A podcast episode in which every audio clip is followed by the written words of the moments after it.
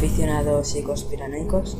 En el vídeo de hoy vamos a ver el caso del asesino en serie Alfredo Galán Sotillo, más conocido como el asesino de la baraja o del naipe español.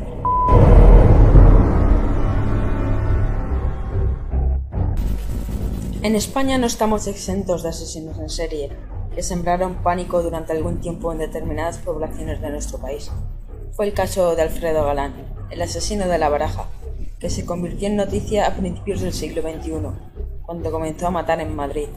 La historia de Galán es digna de un guion para cine o cualquier serie de asesinos que se precie. Galán nació en Puerto Llano en el 78. Nadie pensaba que años después se convertiría en uno de los asesinos en serie más recordados de la historia negra de nuestro país.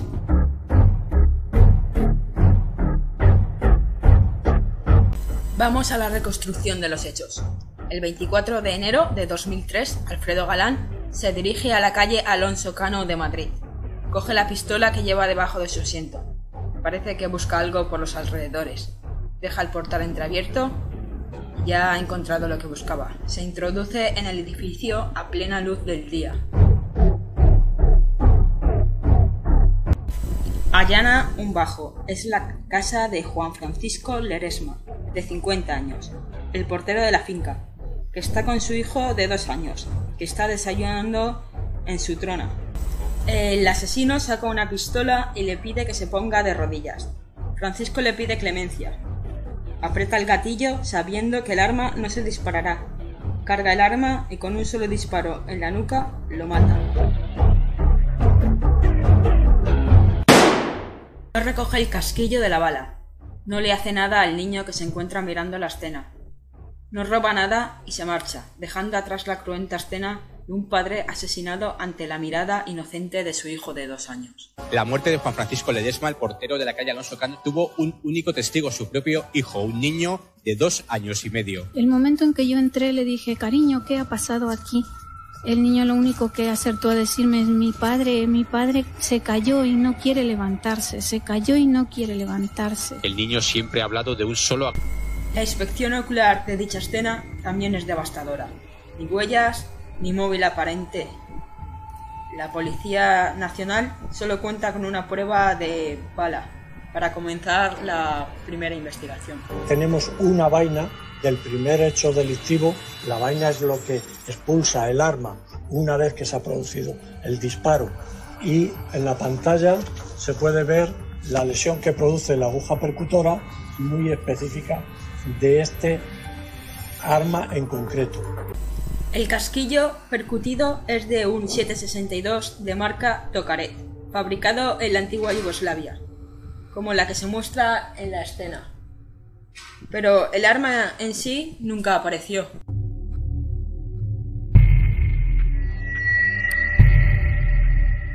Doce días después de este crimen, Policía Nacional encuentra otro cuerpo a las afueras de Madrid.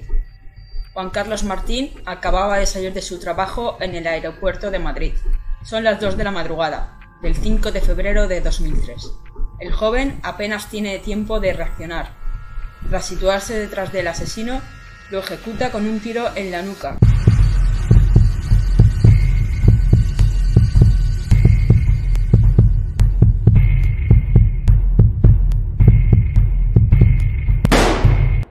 Aunque los dos asesinatos son muy parecidos, hay una cosa que marcará el caso. Se halló unas de copas cerca del cadáver, y la prensa bautizaría el caso como el asesino de la baraja. Caerán varios naipes más frente a sus víctimas. Juan Carlos Martín tenía 28 años. Lo mataron cuando esperaba el autobús en el barrio madrileño de la Alameda de Osuna. Desde entonces, su padre retiene un amargo recuerdo. Es que coge ahora mismo a este tío es que lo mato. Es que me lo pone ahora mismo por delante y lo mato. Junto al cadáver se encontró un as de copas.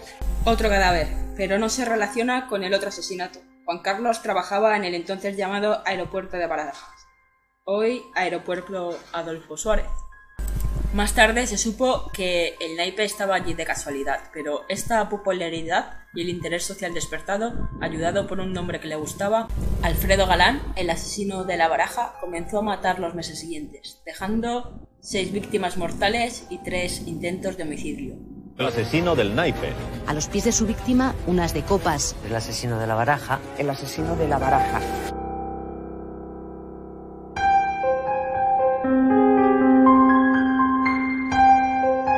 Policía Nacional recibe el aviso de otro crimen solo dos horas después del anterior. Es obvio que la sed de sangre de este asesino aumenta. A las 4 de la tarde entra en un bar de la localidad de Alcalá de Henares. Se muestra despiadado y sin escrúpulos. Tras acabar con la vida de Miguel, el hijo de la dueña del bar disparó contra una clienta que estaba hablando por teléfono.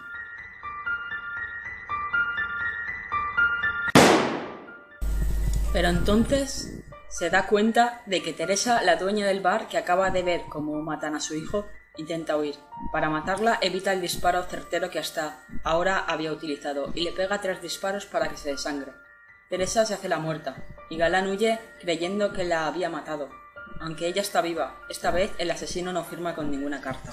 No paraba de disparar porque yo oía muchos, muchas detonaciones, ¿no? Y cuando me iba arrastrando hacia, hacia el almacén, que ya casi había conseguido llegar a la cocina, eh, me disparó por la espalda, eh, sentí un, un golpe muy fuerte, muy fuerte, muy fuerte y me tiré al, al, suelo y me encogí. Me quedé quieta sin moverme para que él pensara que me había matado.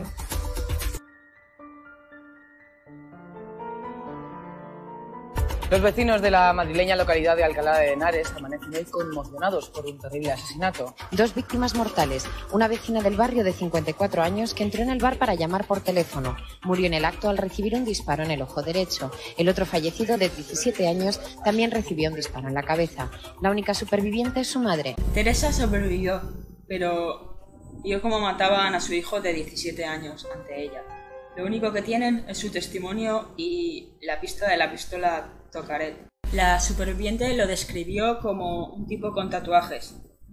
Al final lo detuvieron y estuvo un tiempo preso. La forma de actuar de Galán es como el depredador que va a la caza de una víctima, solo que el instinto animal mata por supervivencia o por defender su territorio. Solo el humano, si se puede llamar humano, mata por matar.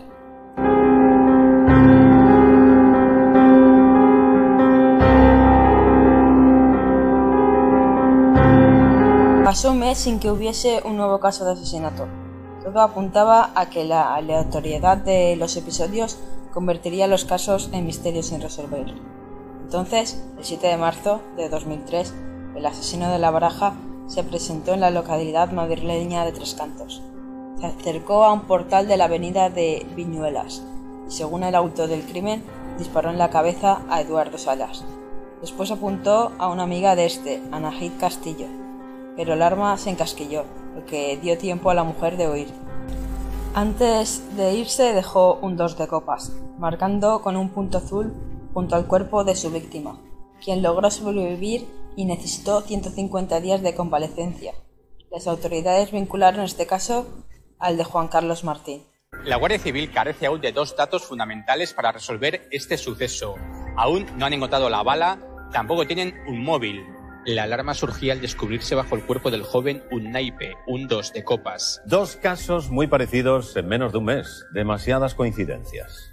El proyectil le entró al joven por el pómulo y le salió por el cuello causándole heridas graves, aunque no se teme por su vida. Se acercó a nosotros, lo miró, pues nos miró y sacó una pistola y le disparó. Le han hecho un implante de la cadera, un resto óseo en la, en la mandíbula y le han eh, hecho implantes en la lengua.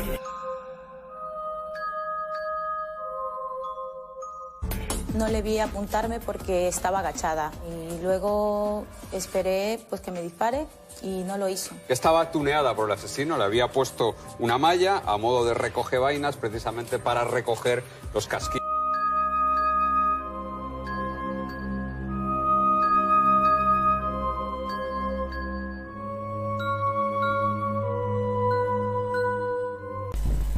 Al haber un mayor número de casos ahora, los agentes pudieron identificar uno de los factores clave, la pistola Tokarev de 7,62 milímetros, que el asesino estaba utilizando.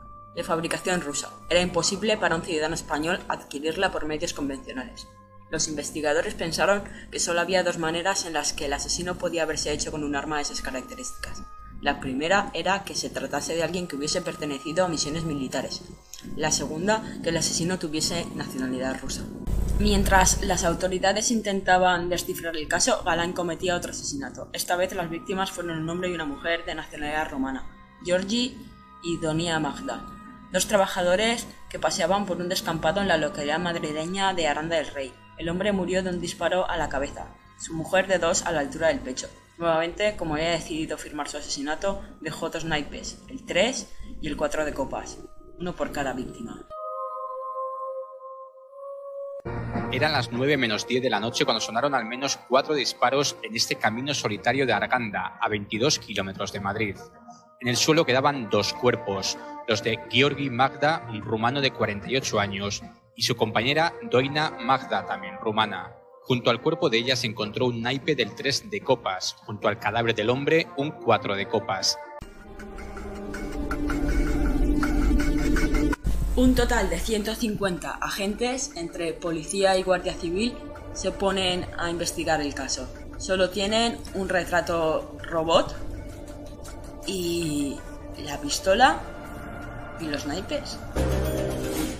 El asesino de la baraja podría haber matado ya a seis personas y podría actuar en cualquier momento. Ustedes, con su colaboración, pueden ayudar a localizar a este individuo. Las fuerzas de seguridad del Estado han pedido colaboración ciudadana. Nosotros nos hemos hecho eco de este llamamiento. Tenemos una llamada telefónica de una persona que dice haber identificado ese retrato robot. Buenas noches, cuéntenos.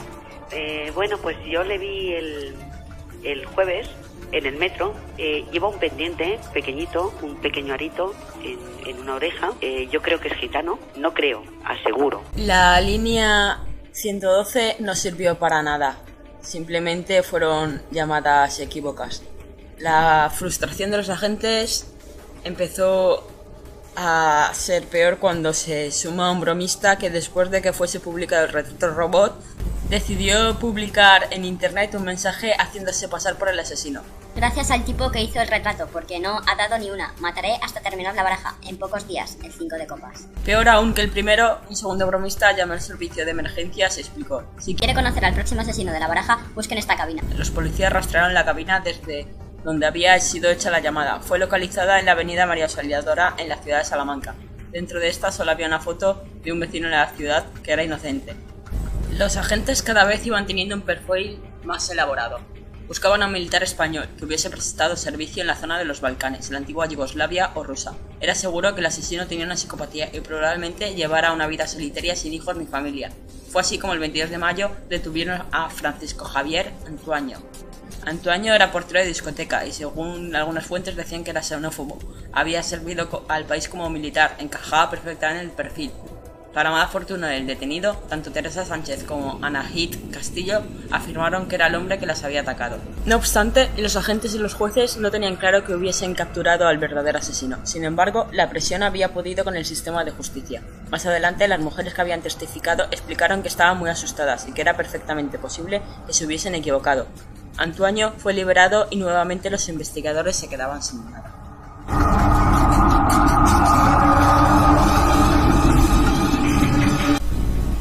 Las cartas que aparecen al lado de los cuerpos no aparecen ni en la portería ni en el bar. El as de copas pertenece a una baraja que es diferente, distinto a los otros naipes, que son el 2, el 3 y el 4 de copas. Estos los marcó con un rotulador azul, y ese fue el único detalle que se le escapó a la prensa.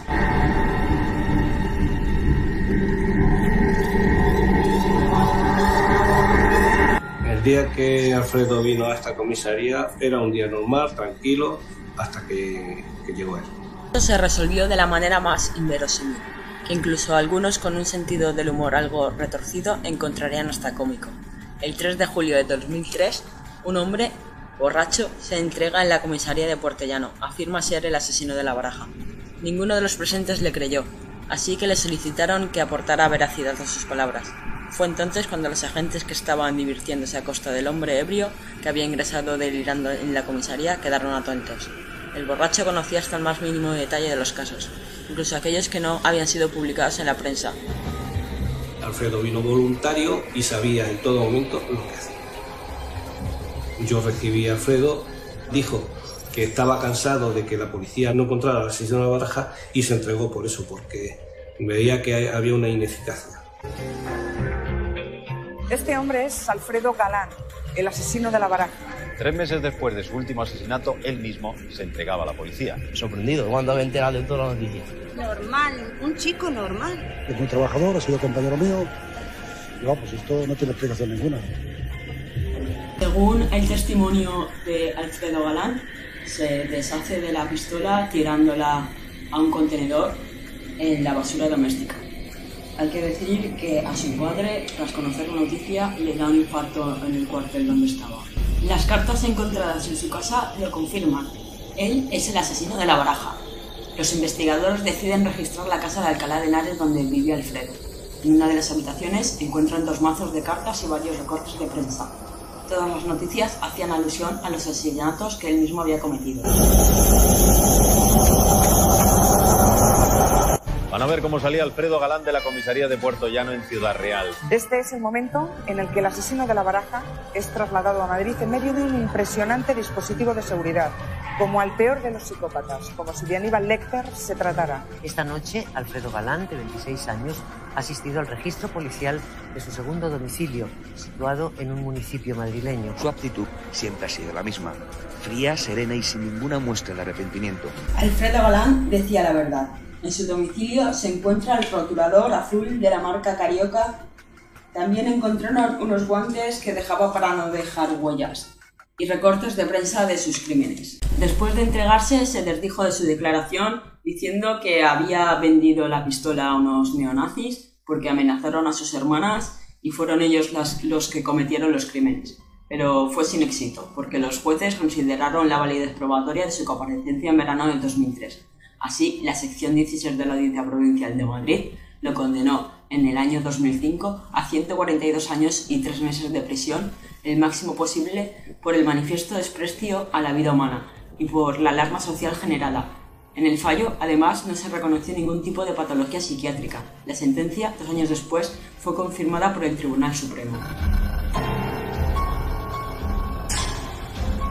Alfredo Galán Sotillo, natural de Puerto Llano, nació el 5 de abril de 1978. Estudió GB en el Colegio Menéndez Pelayo, más tarde BUP en el Instituto de Juan Tabora, donde llegó a ser delegado de clase. Sus maestros lo recuerdan como un estudiante poco destacable e introvertido. En septiembre de 1998 entra en el ejército, donde llega a ser cabo en la brigada acorazada, concretamente en el, en el regimiento mecanizado Asturias 31, en la segunda compañía. Participó en dos misiones humanitarias en Bosnia. Suspendió las pruebas físicas de acceso a la escala de cabos y guardias civiles, aunque pasó sorprendentemente las psicológicas. En el ejército destaca como buen tirador y llega a ser tirador de élite. En 2003, tras la catástrofe del Prestige en Galicia, su unidad es revelada de Bosnia y enviada a limpiar Chapapote. Tras robar un coche tiene problemas con sus superiores. Más tarde es enviado al Hospital Central de la Defensa Gómez Ulea, de Madrid, donde le diagnostican neurosis y ansiedad. Y aunque su medicación era incompatible con el alcohol, él seguía bebiendo, y en marzo de 2003 se le da de baja definitiva. Ese mismo mes empieza a trabajar como guardia de seguridad en el aeropuerto de Barajas, ya que al discutir con su superior, él sabía que no duraría mucho en el ejército, por lo que había empezado a buscar trabajos. Los expertos tenían claro que Alfredo mataba porque quería saber qué se sentía. En el análisis psiquiátrico desveló dos datos sorprendentes, ni está arrepentido ni conmocionado. Aquel 2003, la misma fecha en la que Galán cometió sus crímenes, fue el año más sangriento y fatídico para la Comunidad de Madrid. A 20 de marzo ya habían 23 víctimas mortales, la mayoría de ellos debido a armas de fuego. Alfredo Galán lleva 17 años en la cárcel. Se encuentra en la prisión de Herrera de la Mancha, en Ciudad Real. Comparte módulo con otros presos como Carcaño, el pederasta de la ciudad lineal, o Tony Alexander King. Se trata de una prisión de máxima seguridad que acoge a los asesinos y violadores más peligrosos de las últimas décadas, como Miguel Ricard, el único condenado por el crimen de Alcácer, que sabéis que salió en 2013. Y bueno, lleva ahí 17 años, como he dicho, y en menos de 10 años eh, sale de la cárcel, a la edad de 62 años. ¿Creéis que volverá a matar? Y hasta aquí el vídeo de hoy. Decidme qué os ha parecido este caso y por favor darme like y suscribiros al canal porque el 97% de la gente que ve mis vídeos no están suscritos, lo cual es una putada porque los veis pero no os suscribís, por lo tanto...